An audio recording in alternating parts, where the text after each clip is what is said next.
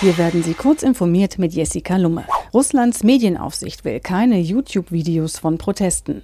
Die russische Telekom- und Medienaufsichtsbehörde Roskomnadzor hat Google aufgefordert, Maßnahmen zu ergreifen, damit illegale Massenveranstaltungen nicht mehr auf YouTube beworben werden. Gemein sind die immer größeren Demonstrationen für faire und freie Wahlen zum Moskauer Stadtparlament. YouTube-Kanäle hätten mit Push-Benachrichtigungen auf Livestreams zu den Protesten aufmerksam gemacht. Sollte nun YouTube bzw. Google nicht auf die Forderung eingehen, werde dies als feindliche Einflussnahme auf demokratische Wahlen betrachtet, droht die Behörde.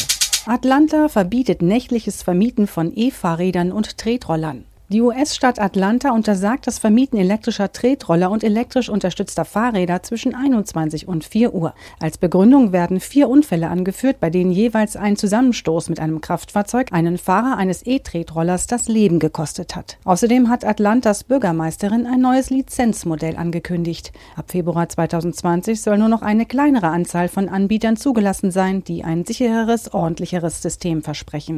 US-Kriegsmarine baut Touchscreens wegen Unfallgefahr aus.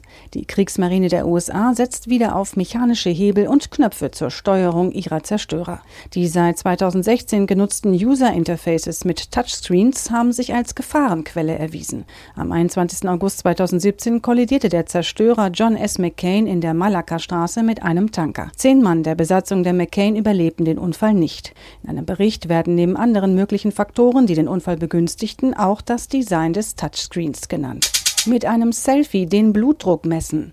Kanadische Forscher haben einen Weg gefunden, um anhand von Selfie-Videos Aussagen über den Blutdruck zu treffen. Schon zwei Minuten Videomaterial genügten der von den Forschern entwickelten App, um in ersten Tests die Blutdruckwerte der Probanden zuverlässig zu bestimmen. Allerdings funktioniert das Verfahren vorerst nur bei Personen mit heller Haut, da das Verfahren die Lichtdurchlässigkeit der Gesichtshaut nutzt. Bevor die App sinnvoll eingesetzt werden kann und insbesondere im Fall von zu hohen Blutdruckwerten zuverlässig warnt, sei noch viel viel Forschung notwendig, betonen die Wissenschaftler.